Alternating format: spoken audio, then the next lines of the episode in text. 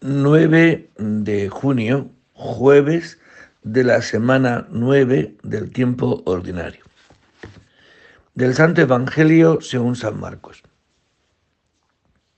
En aquel tiempo, mientras enseñaban el templo, Jesús preguntó, ¿cómo dicen los escribas que el Mesías es hijo de David? El mismo David, movido por el Espíritu Santo, dice, dijo el Señor a mi Señor, siéntate a mi derecha y haré de tus enemigos estrado de tus pies.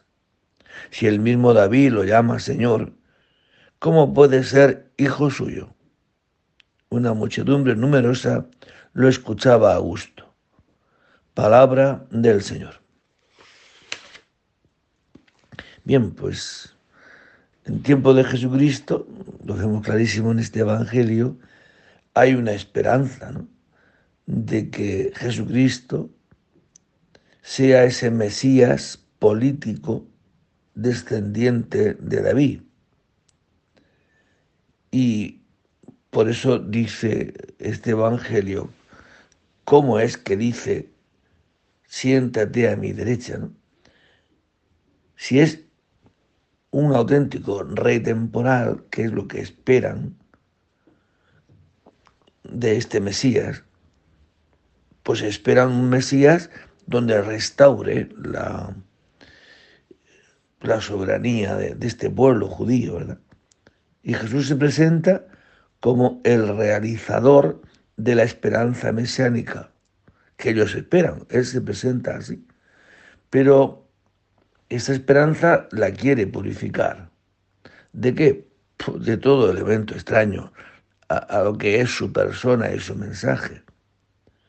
Y Marcos, este evangelista, pues quiere con esto despolitizar esta esperanza, ¿eh? porque eso es bastante difícil, es un gran obstáculo para aceptar a Jesucristo como Mesías siervo de Yahvé. Esta es nuestra situación.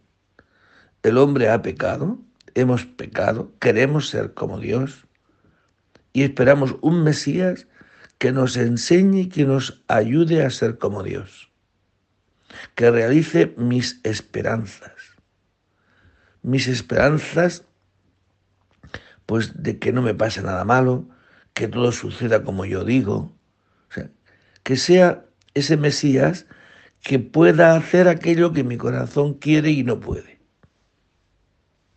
Y Jesucristo se presenta como un Mesías siervo, último, que ha venido a servir y no a ser servido. Por eso Jesucristo, a Jesucristo lo escuchaban a gusto.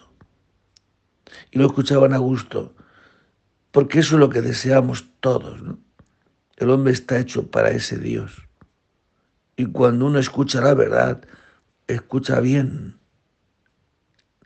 conecta rápidamente con nuestro espíritu y nos ayuda a ser nosotros. Cristo ha venido no para que ayudarnos a realizar nuestros proyectos de vida, sino para que nosotros podamos realizar su proyecto de vida sobre nosotros, aceptar su voluntad. Ese es el proyecto de Dios. Ese es el Hijo de David. A eso ha venido, a poner a todos nuestros enemigos como escabel de nuestros pies y nos haga libres de querer ser el primero y de querer que todo se realice como yo quiero.